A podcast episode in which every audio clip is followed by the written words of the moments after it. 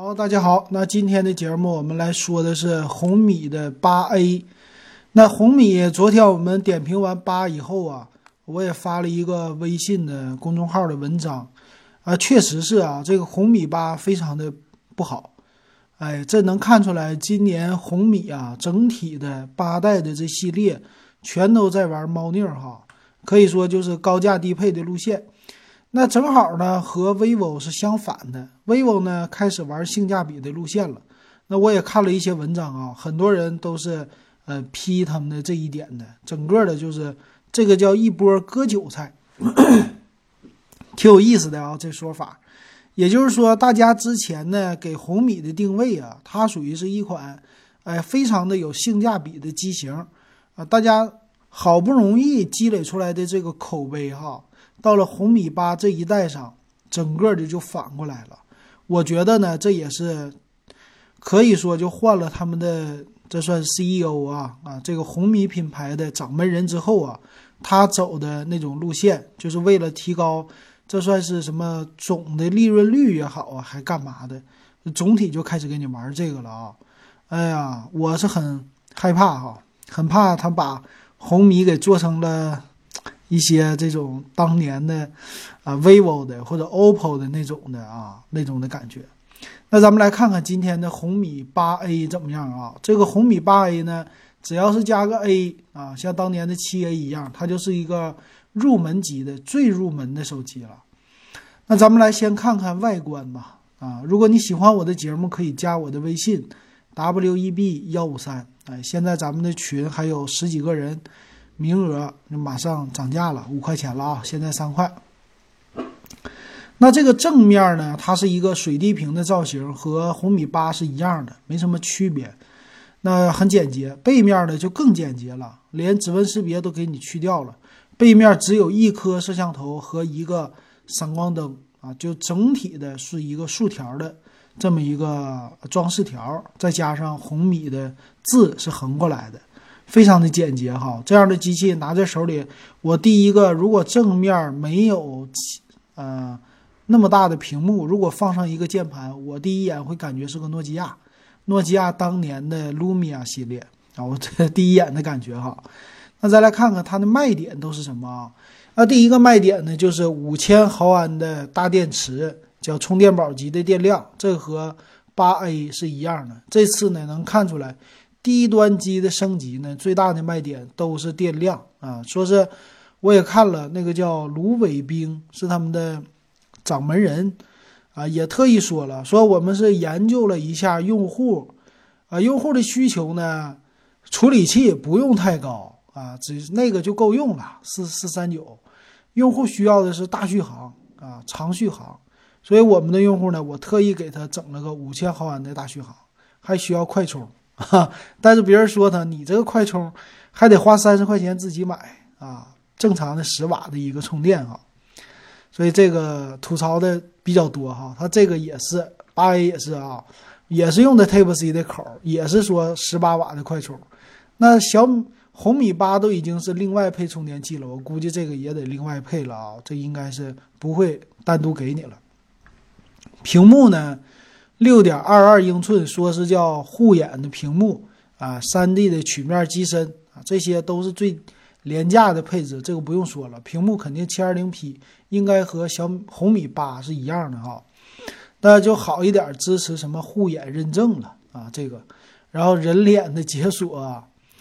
啊，大线性的扬声器、大听筒、嘈杂环境都能听清，这个好像是看起来是给老人机的定位啊。还有 FM 就是收音机外放，啊，音乐免插这些都有。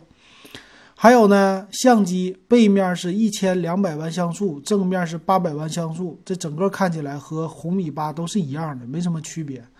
然后最大的配置也是。呃，四加六十四 G 的这种感觉哈啊，别的没什么可说的了。叫小金刚的品质、生活防水这些都支持。咱来就看具体的参数吧哈。这个具体参数呢，骁龙四三九的处理器，红米八跟它是一样的。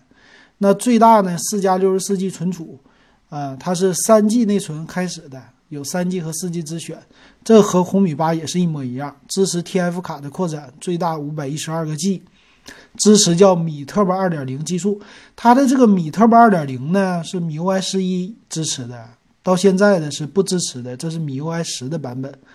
那这个也是啊，他们的老总说的啊，因为有了米特巴二点零的技术，所以呢，我们就不要给用户用什么骁龙的六系列处理器了。我们用四系列处理器就能达到六系列处理器的这种效果的哈啊！而且说了，这处理器啊性能一点都不弱，能够达到骁龙六二五的啊这种的品质的速度的，知道吧？那现在用到四三九，虽然是四系列，但是速度也很好啊。那我就想说，骁龙六二五呢，现在用起来啊，我家的小米五 X 确实哎不卡，真的不卡。啊，这个我敢打保证。那你这个骁龙四三九，呃，它的这个意思，整个的架构是不是比六二五还好一些呀？啊，就是说它的用的十二纳米的制程了，啊，工艺好一些了。但是我还是想说啊，现在什么年代了？那个手机呢，两年前出来的了，对吧？啊，到现在呢，你买个二手的可能就三四百块钱，买个新的呢，价位和这个也也也一样，啊。就是那库存机了，但是屏幕比这个好，对吧？两年前的东西你还拿这个四三九来忽悠我们？这个四三九呢，毕竟它还是低端的系列啊，这跟那个之前的确实不能比的哈。所以呢，这个处理器给它还是点点一个差评，但毕竟呢，它的价位低啊，它是最低的一个入门级的价位，你也不能特意特意的差它。对吧？啊，这是我想说的。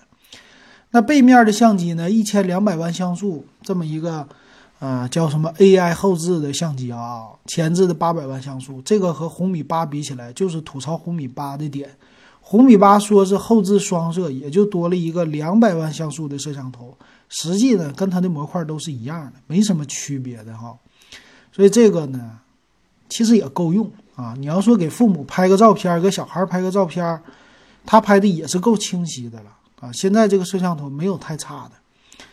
那屏幕呢，也是七二零 P 一五二零乘七二零的六点二二英寸水滴屏。可以说呢，这次的屏幕的效果啊，整个的设计确实比红米七 A 强啊！只能说跟上一代的外观相比啊，那它的电池呢，五千毫安的电池，十八瓦的快充，它确实这儿说了啊。标配的是五伏二安的充电器，十八瓦快充，单独买花三十块钱。我这个啊，真正的有几个用户会花三十块钱多买一个充电头？我估计是很少很少的了啊。而且三十块钱买这么一个充电头不划算的。这个充电头这东西它不爱坏，你还不如你要有这个需求，你就上淘宝买个二手的啊。淘宝这种二手的可能十块钱就能买到。但是淘宝可能要运费呀，啊，这个自己掂量掂量哈。但是呢，我就随便收一个，或者你家呢，一般来说都有不用的这种的充电头。再或者呢，你花三十你就不要买个头了啊，你直接买一个充电宝就好了嘛。一万毫安的充电宝也就六十块钱，便宜的五十多块钱。那这个的话呢，你虽然就比那个充电头贵了二十多块钱，但你还饶一个电池，而且也有快充的功能，对吧？啊，就没有必要买这个充电头。那厚度呢？九点四毫米，重量一百八十八克，跟红米八的参数也是一样的哈。啊，其他方面呢是标配了三点五毫米的耳机接口，啊，没有红外线的这种遥控啊，这是跟红米八的一个区别，剩下的都没什么区别。差不多，呃，那个机器呢，还是也是减配了一个，就是呃保修，保修呢变成了十二个月，之前十八个月。那咱们来看一下价格哈，售价方面呢，它正好啊是和红米八有一个高低价的搭配啊，它的售价呢现在是三加三十二 G 版六百九十九，四加六十四 G 版呢也是六百九十九，因为现在有一个优惠券。啊，给你一百块钱的优惠券，啊，有意思吧？对，所以这机器呢，就是先买的话先合适哈。那个红米八呢，咱们昨天说了，你花呃，六百九十九啊，或者七百九十九，它是呃七百九十九起价哈，七百九十九我说了没有必要。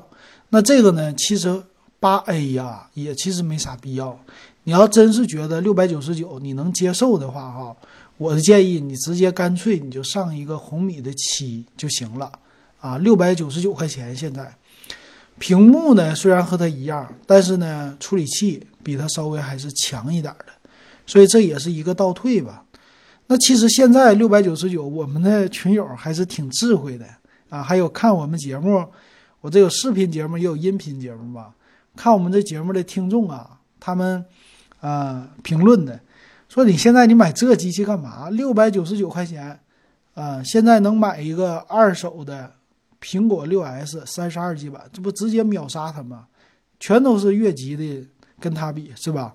屏幕也比它好。”而且呢，速度也快，但是我说啊，实际呢，你不一定买那个六 S，咱同样花六百九十九、七百九十九的价位，如果你能接受二手手机，你可以买一个 iPhone 七一百二十八 G 版本的，啊，这个你拿在手里，你绝对无论是外观还是整体都比它强，唯一比它差的就是续航啊。这是 iPhone 七，因为我手里边现在是 iPhone 七的一百二十八 G，是。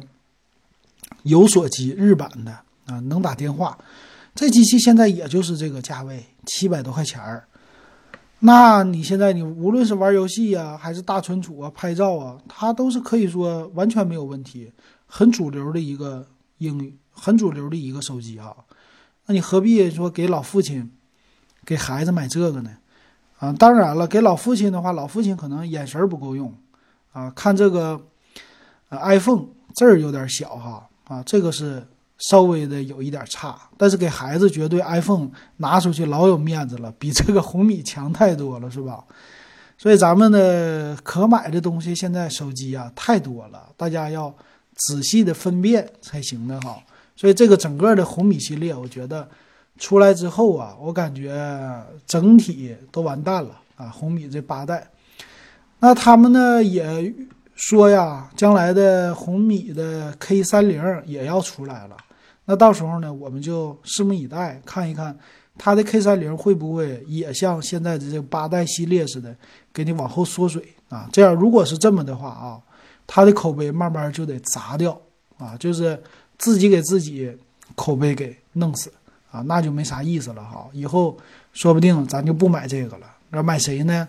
我可能以后就得改口推荐你买 vivo 了。